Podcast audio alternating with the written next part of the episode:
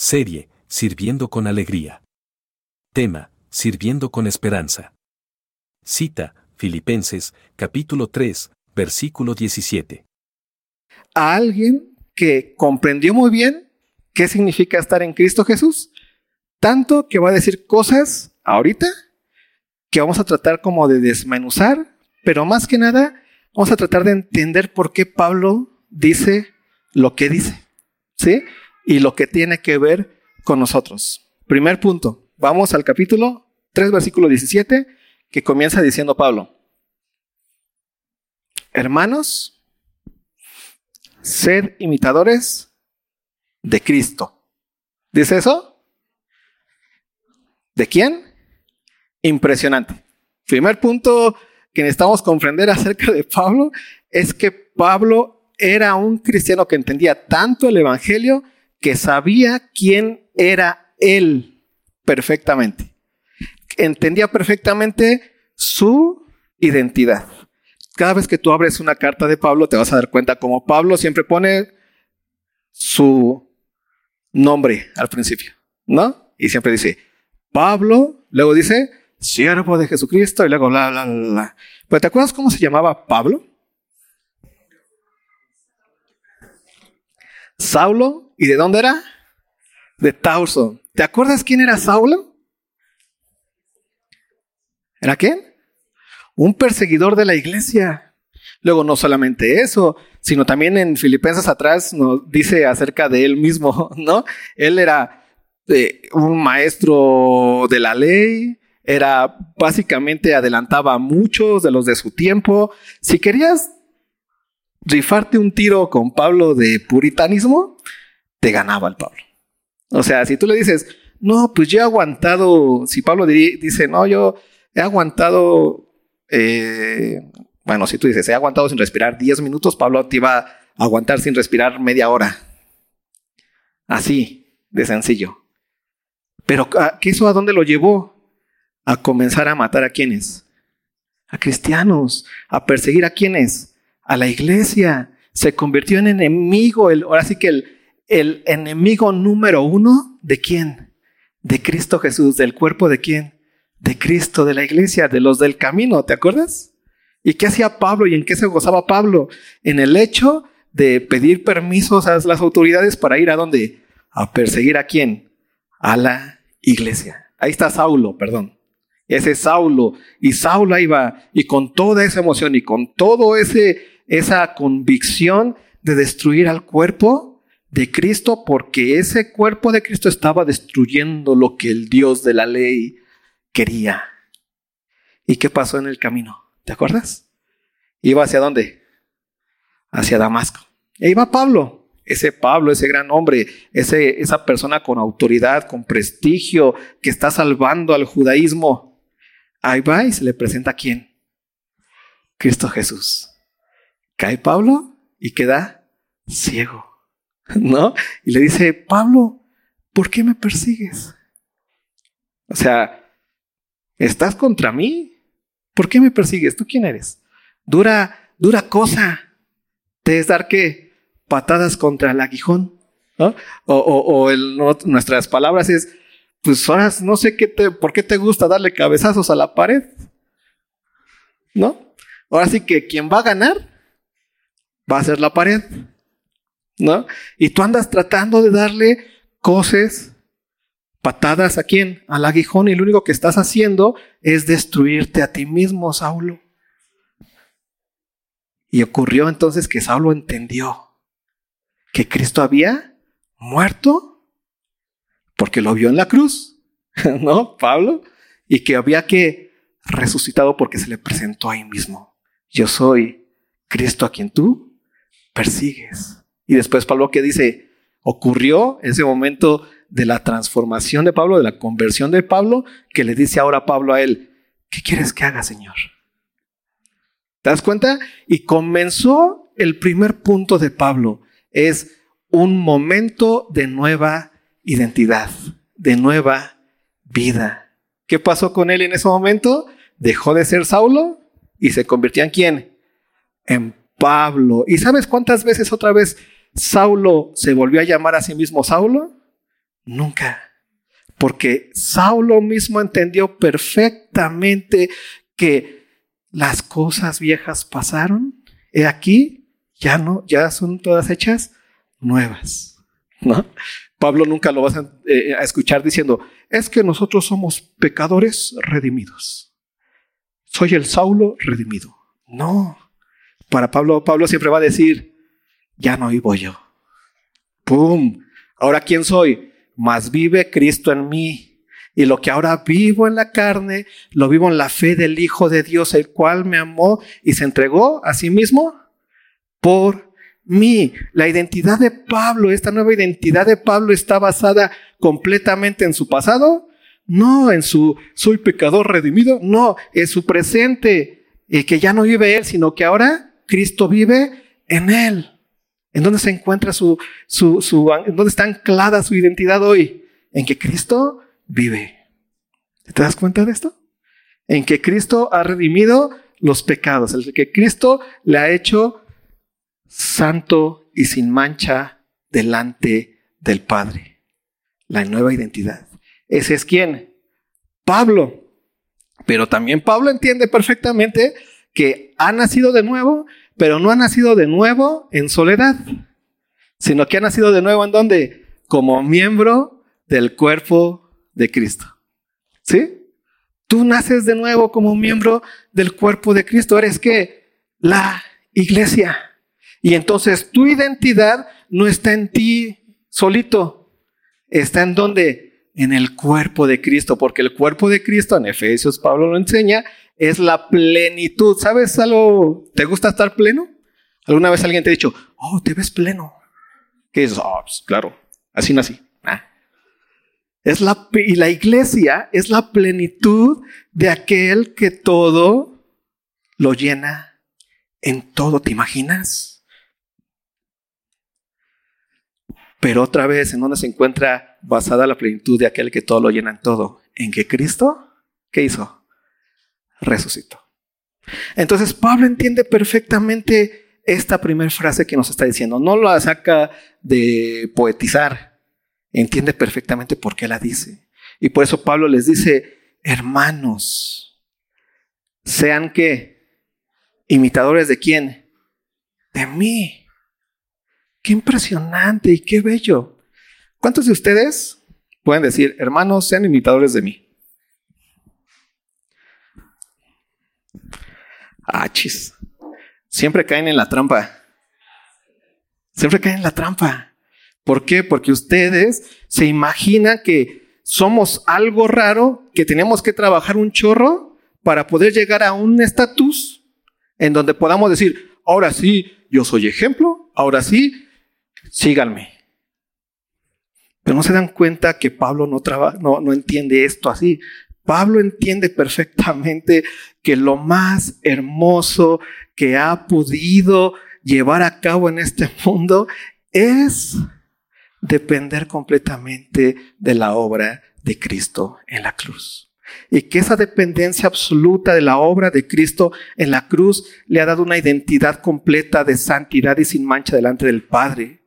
Tu realidad es que eres santo y sin mancha delante de Él. No porque hoy me levanté temprano para llegar a fundamentos, sino porque Cristo pagó nuestros pecados, murió realmente, derramó su sangre en la cruz y resucitó al tercer día y ascendió al Padre y está vivo hoy y viene por nosotros. Y esa vida, ese corazón que late, que es el de Cristo Jesús, es el que a nosotros nos da una identidad y una seguridad y una capacidad de poderle decir a cualquier ser, sea imitador de mí, pero ¿de qué?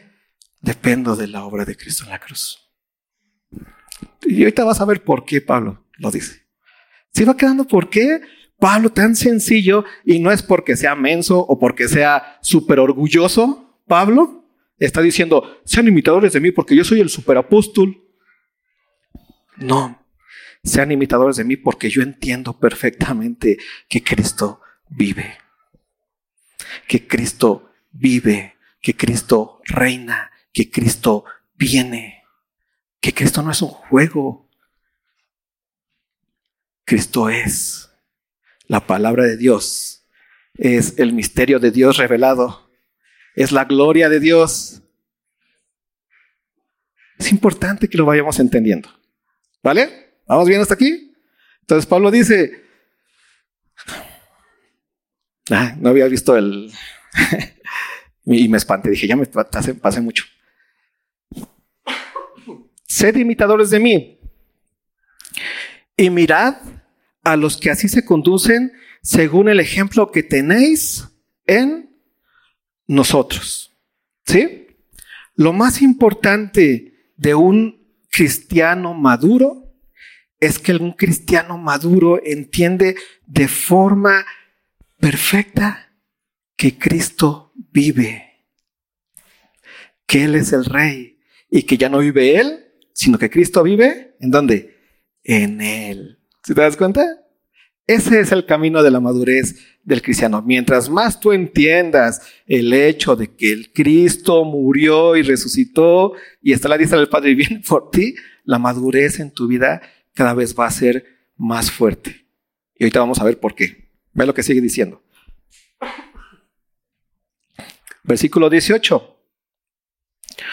Porque por ahí andan muchos, de los cuales os dije muchas veces, y aún ahora lo digo llorando, que son enemigos de la cruz de Cristo.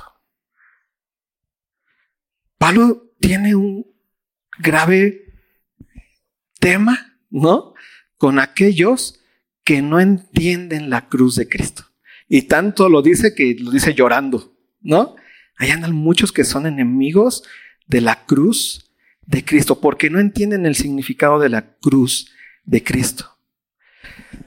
¿Qué significa la cruz de Cristo para Pablo? Significa que Dios pone ya de manifiesto que nadie puede llegar a Él por sus fuerzas, por su propia inteligencia, por su propia santidad, por lo que Él pueda crear para que Dios lo, lo acepte. La cruz significa que Dios pone exactamente la forma y el camino por medio del cual el hombre va a tener comunión con Dios. Y cuando un hombre pasa por la cruz de Cristo, tiene que dejar al lado completamente todo. Pablo lo dice atrás, ¿no? Todo lo he, lo he tenido por qué?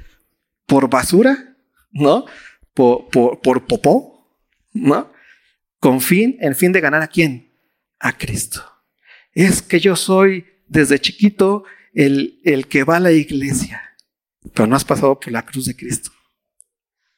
Y es que yo nunca he dicho una grosería.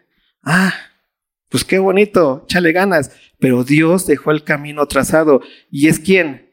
La cruz de Cristo. Y cuando tú como hijo de Dios entiendes perfectamente la cruz de Cristo, que significa Dios tomando tus pecados y poniéndolos en donde? En el cuerpo de Cristo. Y entonces allá martillándolos en donde? En la cruz. Puso ahí el acta de decretos que era contra nosotros y lo clavó en la cruz en Cristo Jesús. ¿Y Cristo Jesús qué hizo? Pagó todo eso y entonces surge como vencedor. Y entonces, ¿quién es el único en este mundo que puede y tiene la capacidad de alegrar a Dios? Pues es Cristo Jesús. ¿Y nosotros en dónde? En Él. Pero ¿por qué tú alegras a Dios? Es que yo pienso que Moy alegra mucho a Dios porque siempre sonríe mucho. Ahí está la alegría. Pues porque es bien sonrix el Moy. No, Moy alegra a Dios porque está en quién? En Cristo. Cuando tú le dices a Dios, te amo Señor, y se lo dices con todo el corazón, entendiendo que lo haces no poniéndote en el hecho de que hoy llegaste temprano, sino poniéndote en el hecho de que Cristo murió en la cruz y te ha dado una salvación y te ha dado nueva vida, esa palabra es la palabra de Cristo mismo para Dios y Dios se alegra en esa palabra. Y es la libertad más hermosa en donde tú le puedes decir a Dios, te amo. Y Señor, te amo con todo el corazón. ¿Por qué? Porque estoy en ti. Porque ya no vivo yo, sino que Cristo, ¿qué dice? Vive en mí. ¿Si te das cuenta de esto? Quita completamente de lado todas estas situaciones en las cuales tú tienes que ser y tienes que lograr y tienes que llegar y tienes que cumplir y tienes que vivir y tienes que para que ya llegas a un punto en donde puedes decir, ahora sí, yo soy el hermano perfecto que todos tienen que seguirme. Porque ya les dejé el ejemplo. Pablo no está en ese punto. Pablo está en el otro, en donde todo lo toma por basura y dicen, imitarme a mí. Porque yo estoy en donde? En la cruz de Cristo. Estoy en Él. He muerto con Él y he resucitado juntamente con Él. Por eso Pablo le dice, tengan cuidado con aquellos que desprecian la cruz. Porque la cruz significa para nosotros que el ser humano no puede hacer nada por sí mismo para llegar a Dios. Y para ellos la, la cruz significa un, no, yo sí tengo que hacer algo. Hay algo que yo tengo que hacer, Dios. ¿Si te das cuenta? Cuidado con el desprecio de la cruz. Segundo punto. Versículo 19. ¿Por qué es tan importante que no desprecies la cruz? ¿Por qué es tan importante que vivas por fe? Que vivas entendiendo lo que Cristo hizo y que vivas entendiendo que Cristo vive y que vivas entendiendo que ya no vives tú, sino que vive Cristo en ti, que vivas entendiendo que no eres un pecador redimido, que eres alguien que ha muerto y que su vida hoy es un, está escondida en quién? En Cristo, en Dios. ¿Quién eres tú hoy? Eres en Cristo. ¿Quién eres tú hoy? Santo y sin mancha. ¿Quién eres tú hoy? Es tu realidad. Pero ¿por qué lo eres? Porque estás en donde? En Cristo. ¿Ve lo que sigue ocurriendo? Versículo 19. El fin de los que desprecian la cruz de Cristo, el fin de los cuales será que perdición. Y por esto está, se encuentra aquí el asunto tan importante que debemos entender, porque no es un juego el desprecio de la cruz de Cristo. No es un juego. El fin de ellos, ellos los que quieren tener algo que ver con su salvación, los que quieren decir, ah, sí, yo soy un pecador, pero no importa, le echo ganas, Señor, y sigo siendo un pecador, pero yo poco a poco me voy a ir apoyando con mis propias ideas y mis propias mentalidades para que agradarte a ti, porque yo no soy digno de ti, pero y ahí los ves. Cuando ya los que entendieron están en donde? Acá y queden santos y sin mancha, sin problemas de bipolaridad cristiana, ¿no? No tienen problemas de bipolaridad. Tienen libertad, tienen paz. Yo muchas veces me he encontrado con hermanos que yo digo, ¿cómo pueden vivir así? La vida cristiana. La viven con una, ¿cómo decirlo? Con una culpabilidad impresionante. Todo el tiempo con, un, con golpes de pecho, todo el tiempo, ¿no? Todo el tiempo es que, hermano, pues vamos a servir. Ah, no sé, no sé si son mis fuerzas, no sé si lo voy a hacer en mis fuerzas, no sé si lo voy a hacer, no sé si es mi ego el que me está llevando, porque mi corazón es perverso y engañoso. Y yo digo, ¿dónde estás? ¿En el Antiguo Testamento o en el Nuevo Testamento? Para entenderte. ¿En dónde se dijo que el corazón era perverso y engañoso? ¿Antes de quién? De Cristo, ya era realidad. Pero en Cristo, ¿qué dice Pablo? Ya no vivo yo, más vive el corazón de Cristo en donde? El mí. ¿Qué corazón habla? El de Cristo en la iglesia, en tu cuerpo. ¿Se te das cuenta? Y entonces tenemos a cristianos que no están entendiendo el asunto y que eso puede ser peligroso porque si desprecias la cruz y todas las consecuencias que significa la, cruz, entonces ve lo que pasa. El fin de los cuales será perdición, cuyo Dios es el vientre. ¿Te das cuenta? Quieren agradarse a sí mismo todo el tiempo. Ellos solitos quieren cumplir con su propia voluntad. Yo sé lo que Dios quiere, yo sé cómo Dios quiere que le sirva, yo sé cómo, yo soy el todólogo de la mente de Dios. cuyo Dios es el vientre y gloria, gloria es su vergüenza, que solo piensan en dónde, en lo terrenal. Que solo piensan en lo terrenal. No hay en ellos esta, esta capacidad de pensamiento de cuando entiendes que estás en Cristo, de que tu vida ya no tiene nada que ver con este mundo. Y acá solamente piensan en dónde, en lo terrenal. ¿Qué es lo mejor para mí? Ay, hoy me siento mal en mi corazoncito, necesito sanidad espiritual. Ayúdenme a tener sanidad emocional y ayúdenme a, no sentirme tan mal porque tengo depresión y tengo no sé qué. Y todo el tiempo quieres sentirte bien mañana. Y ahí están. Ya pusiste tu nivel de qué sentirte bien, cuyo Dios es el vientre.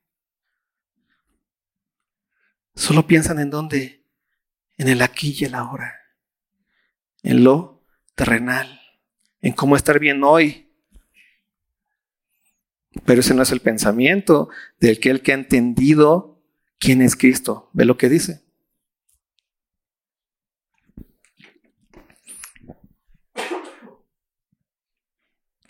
Versículo 20. Más nuestra ciudadanía más nuestra ciudadanía está en donde? En los cielos. Más nuestra ciudadanía está en los cielos. De donde también esperamos a quién? Al Salvador, al Señor Jesucristo, el cual transformará el cuerpo de la humillación nuestra para que sea semejante al cuerpo de la gloria suya, por el poder con el cual puede también sujetar a sí mismo todas las cosas. Aquel que ha entendido que está en Cristo entiende perfectamente entonces cuál es su ciudadanía. Y entonces cuando entiendes estas cosas, se viene lo más complicado de entender y por eso muchas veces Pablo se nos hace como si fuera un superhéroe, ¿no? No, es que sí, ese, ese hermano estaba muy cañón. Pero no, Pablo entiende perfectamente qué somos en este mundo. Somos personas que estamos de paso porque vamos hacia dónde? Hacia nuestro hogar. ¿Y dónde se encuentra nuestro hogar? En Cristo Jesús. ¿Y qué hacen las personas que están de paso cuando vas? ¿Qué hacen las personas que solamente están de paso? ¿Has ido alguna vez, no sé, a Toluca y tienes que pasar por la marquesa? ¿No? ¿Y qué dices? Ah, pues me he hecho un taquito, ¿no? De paso, ¿no? Pero no vas y entonces pones una casa, no, ahí vamos a comprar un terreno. ¿Para qué? Pues vamos a pasar ahí por ahí. Pones una casa, la construyes, la, ¿Por qué? Pues va a ser la casa de paso, ¿no? Dices, no, eso, eso está mal en la cabeza. ¿Por qué? Porque tú aquí nada más vas de paso, ¿no? Y no necesitas las cosas de los que viven ahí. Porque estás de qué? De paso, ¿no? Porque tú vas a otro lado. El cristiano vive así en este mundo. Cuando tú has creído, tienes la eternidad asegurada con Él y las cosas de este mundo son cosas de paso. Por eso, la vida del cristiano, el aquí y el ahora del cristiano, significa básicamente hacer tesoros en donde? En el cielo. En pocas palabras, tienes que desgastarte para Dios. Y ahí se encuentra el servir con esperanza. No te desgastas para que Dios te ponga puntitos y a ver si sí llegas a, a, ser semejante a Él, sino en tanto que ya estás en Él y tienes la esperanza de habitar con Él, te desgastas haciendo lo que cualquiera que entiende lo que es, hace. Tu servicio a Dios es un desgaste de esta vida. Por eso el servicio a Dios no se puede romantizar, ¿no? Romantizar en el hecho, se romantiza con la frase de las ofrendas, ¿no? Si tú le das uno el Señor te da qué? Dos. Eso se hace en las ofrendas, ¿no? Bueno, se romantiza.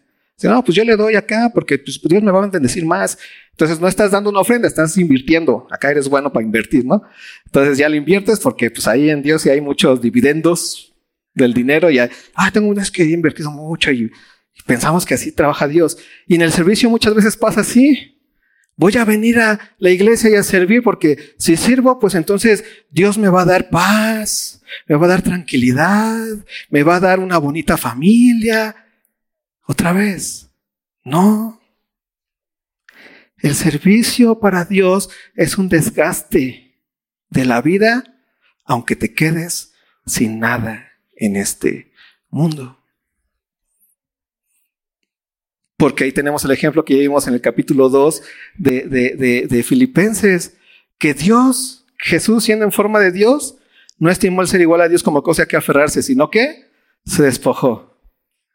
Y haciéndose, se hizo hombre, se hizo siervo, se hizo esclavo. ¿Y cómo terminó? Muerte y muerte de cruz. Pero ¿qué hizo ahí? Trajo una riqueza eterna tesoros en los cielos eternos. Y desde la perspectiva temporal, él, él ha sido el mayor fracasado del universo. Porque su vida no la terminó así disfrutando de todo su trabajo, ¿no? Mirando a la playa, viendo cómo pasa su descendencia. Sino que su vida la terminó cuando? En la cruz. Por amor quienes ellos amaban. Y ese es el punto principal del servicio con esperanza. Por eso no romantizamos el asunto. Por eso aquí tratamos de, que, de entender que si estamos en Cristo, pues sabes qué, vamos a servir nos vamos a desgastar. Y sí, se tiene que optar, o sirves para las cosas del mundo o sirves para las cosas de Dios. Queda, queda, vas a elegir. Y si vas para las cosas de Dios, no vas a tener las cosas del mundo. Y si vas para las cosas del mundo, no vas a tener las cosas de Dios. No puedes ir a las dos. ¿Te acuerdas de Apocalipsis? ¿No? Que a la última iglesia le dice, pues ya que ni eres ni frío ni caliente, sino tibio, quieres tener lo mejor de los dos lados. ¿Qué dice Jesús? Te desecharé de qué? De mi boca. Porque o entiendes quién eres en Cristo, nacido de nuevo con una esperanza in marcesible, que no se marchita, una esperanza en donde Él viene pronto, porque Él vive y su, real, y su, y, y, y, su vida es real absolutamente, y entonces desgastas tu vida, aunque sea hasta la muerte, porque esa es la imitación de Cristo. ¿Te acuerdas lo que le decía el ángel a la iglesia de Esmirna? Sé fiel hasta dónde? Hasta la muerte. La mayor motivación de Cristo a las iglesias. No les dice, sé fiel hasta que ya no aguanto si yo llegue como Salvador y entonces ya te saco. No, ¿qué le dice? Vas a morir, sé fiel hasta allá. Sé fiel hasta el último suspiro. No, pero es que yo tengo sueños en mi vida, Señor. Quiero ser el mejor fisicoculturista del universo. Dios, yo sé que tú quieres mis sueños porque me has puesto para... Y Dios, no. Yo quiero que me imites, que desgastes tu vida por amor a quién, a otro. Desgasta tu vida, quédate sin vida. Por eso podemos entender a Pablo, este loco que dice, no sé qué hacer. O sea, tengo un problema, hermano si tú, si un hermano llega contigo y te dice eso, a decir, no, este hay que mandarlo al psicólogo, no, porque se quiere matar, no, no ama la vida, no sé, cosas como esas. Tengo un problema.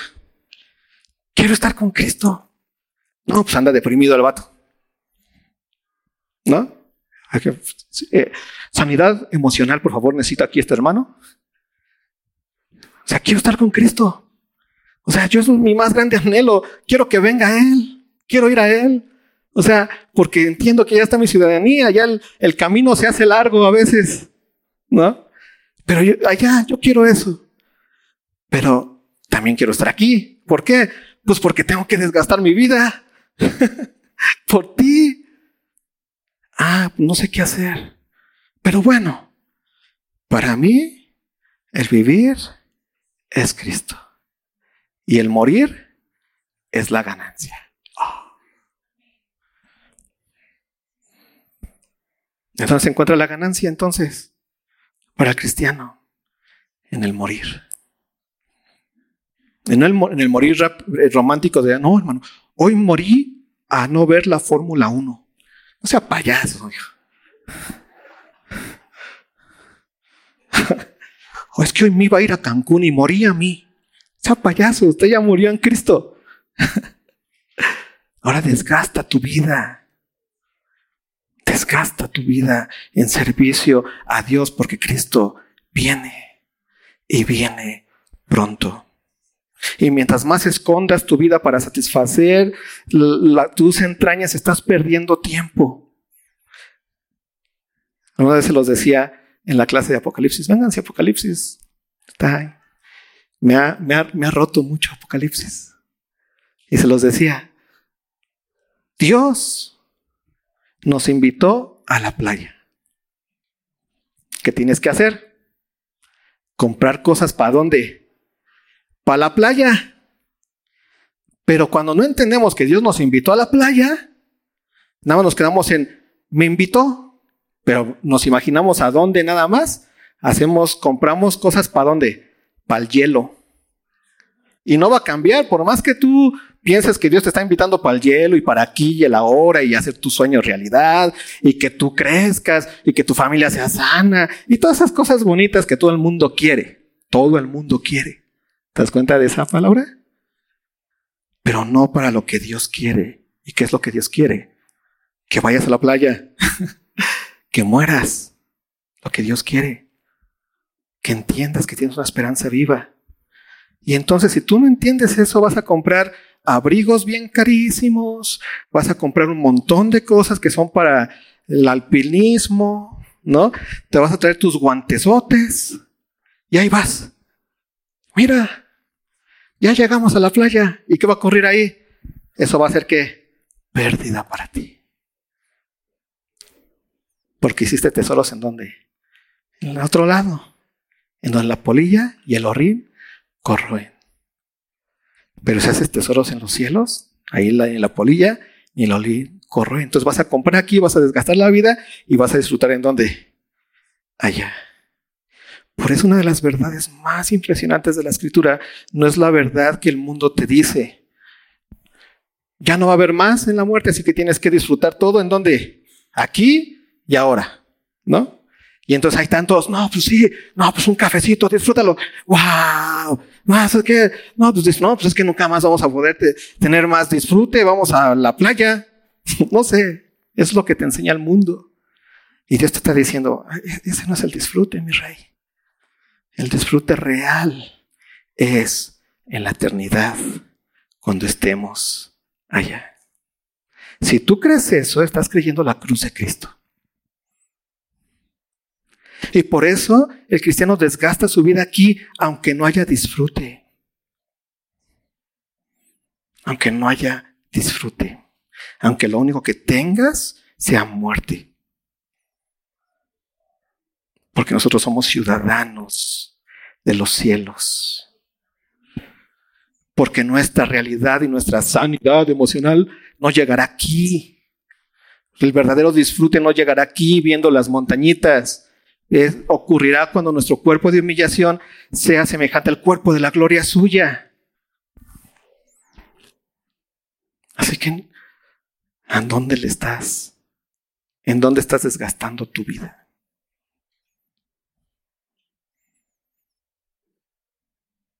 Sirviendo con esperanza.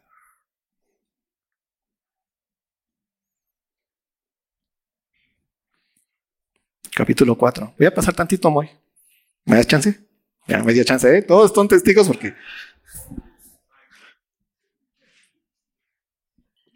Ve lo que dice, para que podamos entender lo último. Porque esta palabra es dura.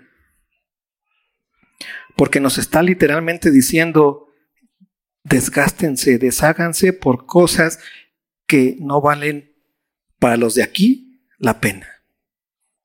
Por cosas que aquí no te van a dar gran fama, ni gran señorío, ni gran, ni, gran reputación. Te está diciendo que ames, que dejes todo aquello que tú piensas que es lo que te da la identidad. Que digan, wow, qué carro traes, qué casa tienes, qué trabajo, eres patrón. Eso es lo que aquí da la identidad. Pero eso se va a quedar para los que son de perdición. Pero tú tienes una ciudadanía en los cielos. Y tú hacer en este mundo es un desgastar tu vida, es un trabajar tu vida, es un destrozar tu vida en la temporalidad, porque ya tienes guardada tu vida en Cristo Jesús, porque este cuerpo de la humillación o este cuerpo mortal o este cuerpo corruptible se va desgastando. ¿Y Cristo qué nos va a dar? Un nuevo cuerpo eterno. Así que para nosotros el aquí y el ahora no es el todo, es el paso. Es la oportunidad de desgaste. Acábate esto que se está terminando de todas maneras, pero acábatelo y desgástalo para la gloria de Dios. Ve lo que termina. Así que, hermanos míos, amados y deseados, gozo y corona mía. ¿Te das cuenta dónde se encuentra el gozo de Pablo? ¿Dónde se encuentra la corona de Pablo? Ahorita Pablo ya goza de gran fama. Pero en aquel tiempo no, ni lo pelaban. Le decían tartamudo, gordito chaparro, ¿no? Eh, ¿Ese qué? ¿No? Pues, nosotros seguimos a este habla mejor. Pero el gozo de Pablo no se encuentra en que los demás dijeran, wow, mira, mis respetos, comandante. El gozo de Pablo es ver cómo Cristo se forma en los demás cómo ha desgastado su vida formando a Cristo en los demás. Por eso dice, estas son mi gozo en este tiempo, son mi corona mía. Qué impresionante. La corona la ponía aquí en el rey, el de la autoridad, el que capta todas las cámaras. ¿Y quién era? ¿Y, de quién era? Cuál, ¿Cómo era la corona de Pablo? Esos hermanitos. Que de repente decían, pero es que tú, Pablo, ni sabes, ni me quieres. y Pablo, ah, ¿cómo te lo digo otra vez? Bueno, vuelvo a sufrir dolores de parto, diría Pablo.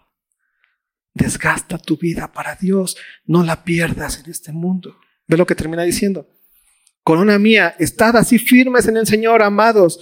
Ruego a Evodia y a Sintique que sean de un mismo sentir en el Señor, sean uno en Cristo. Asimismo te ruego también a ti, compañero fiel, que ayudes a estas que combatieron juntamente conmigo en el Evangelio, con Clemente también y los demás colaboradores míos, cuyos nombres estáis en el libro de la vida. Y es una cosa hermosa, iglesia. Podemos combatir juntos, podemos desgastar nuestra vida juntos, podemos morir juntos para la gloria de Dios. Aquí no se trata de pues, que el staff, que el staff lo haga. Se trata de que somos un cuerpo que combate junto para la gloria de Dios. Y ve lo que termina diciendo. Versículo 4. Regocijaos. ¿En dónde? Regocijaos en el Señor siempre. ¿En dónde se encuentra tu regocijo? ¿Por qué el, el, cristiano puede desgastar su vida hasta la muerte y se está regocijando y se está riendo? Porque está destrozando todas las verdades que el mundo dice que es lo que tiene que hacer el ser humano y él lo está destrozando en obediencia a Dios porque lo que va a ocurrir es que Cristo que va a venir por nosotros y vamos a ver su gloria y vamos a estar en su gloria y vamos a vivir eternamente juntamente con Él. Y esa es nuestra realidad. Por eso con regocijo el cristiano dice, regocijaos en el Señor. Otra vez digo, regocíjate. ¿En dónde? En el Señor, en tu identidad, en quien vive, en quien es. Vuestra gentileza sea conocida de todos los hombres. Y ve ese punto, el Señor está cerca. No se te olvide, el Señor está cerca. No desgastes tu vida en cosas vanas. El Señor está cerca. En serio. Cristo viene. Es una realidad. Y es lo más hermoso que tenemos en este mundo, es el más tesoro más grande que tenemos en este mundo, es lo que guardamos con el corazón porque nuestro Señor vive. Y por eso nos desgastamos día a día para su gloria. Y ve esto. Pero sí, el desgaste de la vida es difícil, ¿sí o no? ¿A quién les gusta el desgaste? Cuando yo hablo de desgaste, hablo de que no vas a tener, hablo de que vas a preferir otras cosas, hablo de que no vas a vivir como se dice que se tiene que vivir. Ese es el desgaste. Y por eso Pablo ve lo que dice en esta parte. Hermanos, por favor entiendan muy bien que el desgaste es lo más grande que tienen como hijos de Dios. Por nada estéis afanosos. Nada vale la pena tu preocupación, tu afán. ¿Has estado afanado alguna vez?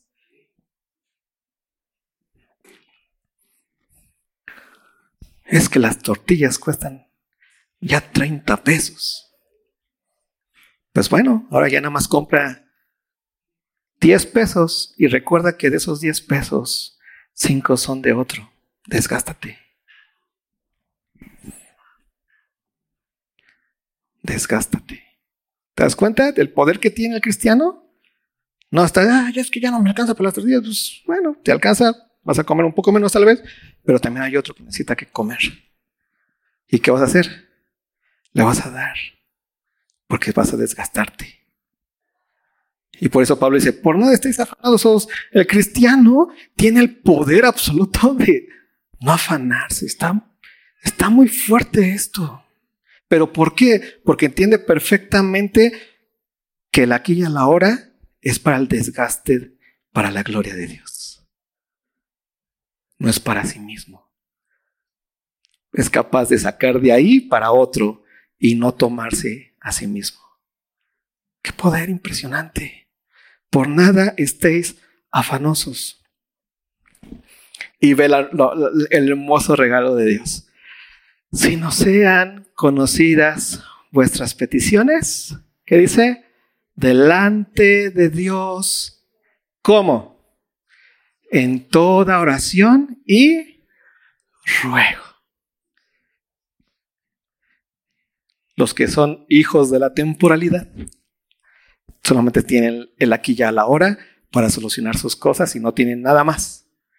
Pero los que somos hijos de la eternidad, tenemos un Dios que está al cuidado de quién? De nosotros. Y te aseguro que no vas a tener lujos, pero Dios va a cuidar de ti. Si Él cuida de las aves, dice Jesucristo, cuidará también de ti. Pero, ¿en dónde, ¿qué significa eso? Que tú en el cuidado de Dios para ti, lo haces y usas ese recurso para qué? Desgastar tu vida. Dios te provee vida para qué? Para que la desgastes en servicio a quién? A otro. ¿Te das cuenta?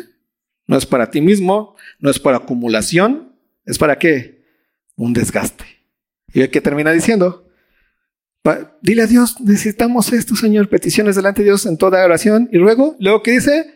Con acción de gracias. Un acto de gracias. ¿Has visto actos de agradecimiento? ¿Qué es un acto de agradecimiento? El, el clásico de, de, de, Yo me acuerdo que una vez me invitaron a enseñar en una iglesia en un poblado y una hermana se me acercó y me, y me regaló un, era un atole, algo de por ahí. Me dijo gracias y me dio esto. Yo me quedé así como que, wow, eso es un acto tomó ella, no sé si lo compró, no sé si lo preparó, pero se despojó de sus recursos, se lo pudo haber tomado ella, en pocas palabras, ¿y qué hizo? ¿Me lo dio a quién? A mí. Esas son acciones de gracias.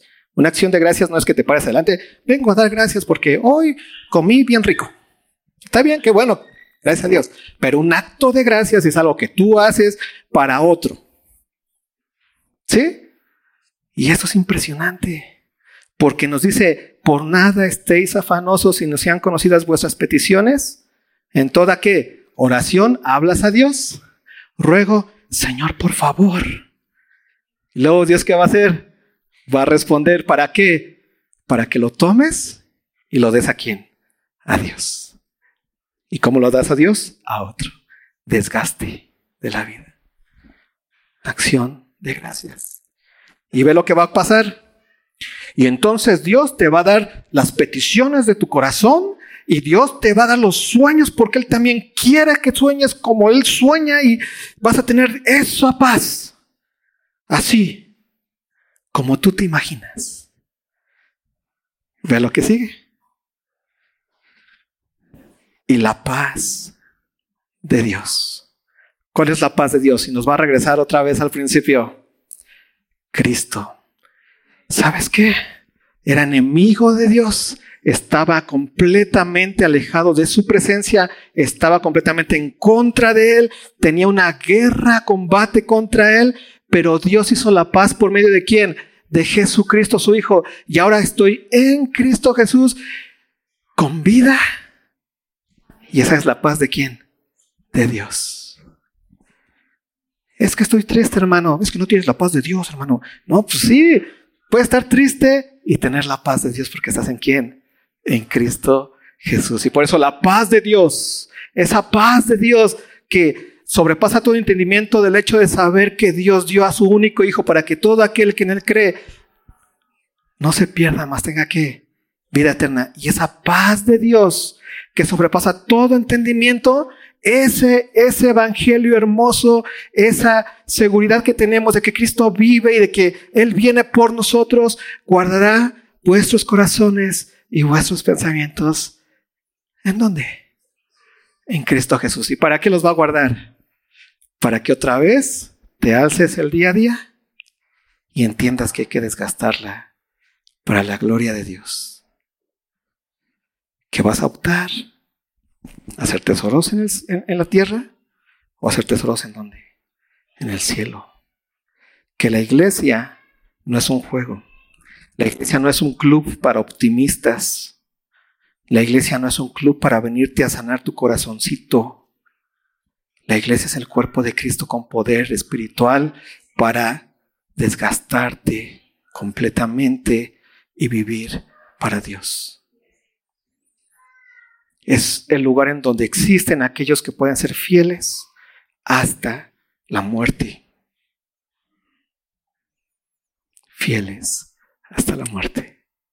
¿Por qué? Porque Cristo viene pronto. Está cerca. Así que, hermanos, les ruego, no juguemos a la iglesia. Entendamos que somos el cuerpo de Cristo en este mundo. Combate. Sin miedo. Porque tenemos el poder de orar de rogar y de dar acciones de gracias. Y la paz de Dios, que sobrepasa todo entendimiento, guardará nuestros corazones y nuestros pensamientos. ¿En dónde? ¿Y quién es Cristo? Nuestra vida. ¿Ya entiendes por qué Pablo estaba loco? Porque Pablo dice, ya no vivo yo, mas Cristo vive en mí. Ah. Señor, te damos gracias. Ayúdanos a caminar en esperanza. esperándote a ti, esperando tu venida cada día, Dios. En un desgaste de nuestra vida. Porque eso fuimos llamados aquí, porque somos ciudadanos del cielo, no de la tierra. Porque de ti esperamos la herencia, no de este mundo. Porque tú eres nuestro rey. Porque tú eres nuestro Padre. Porque tú eres nuestro Dios. Gracias.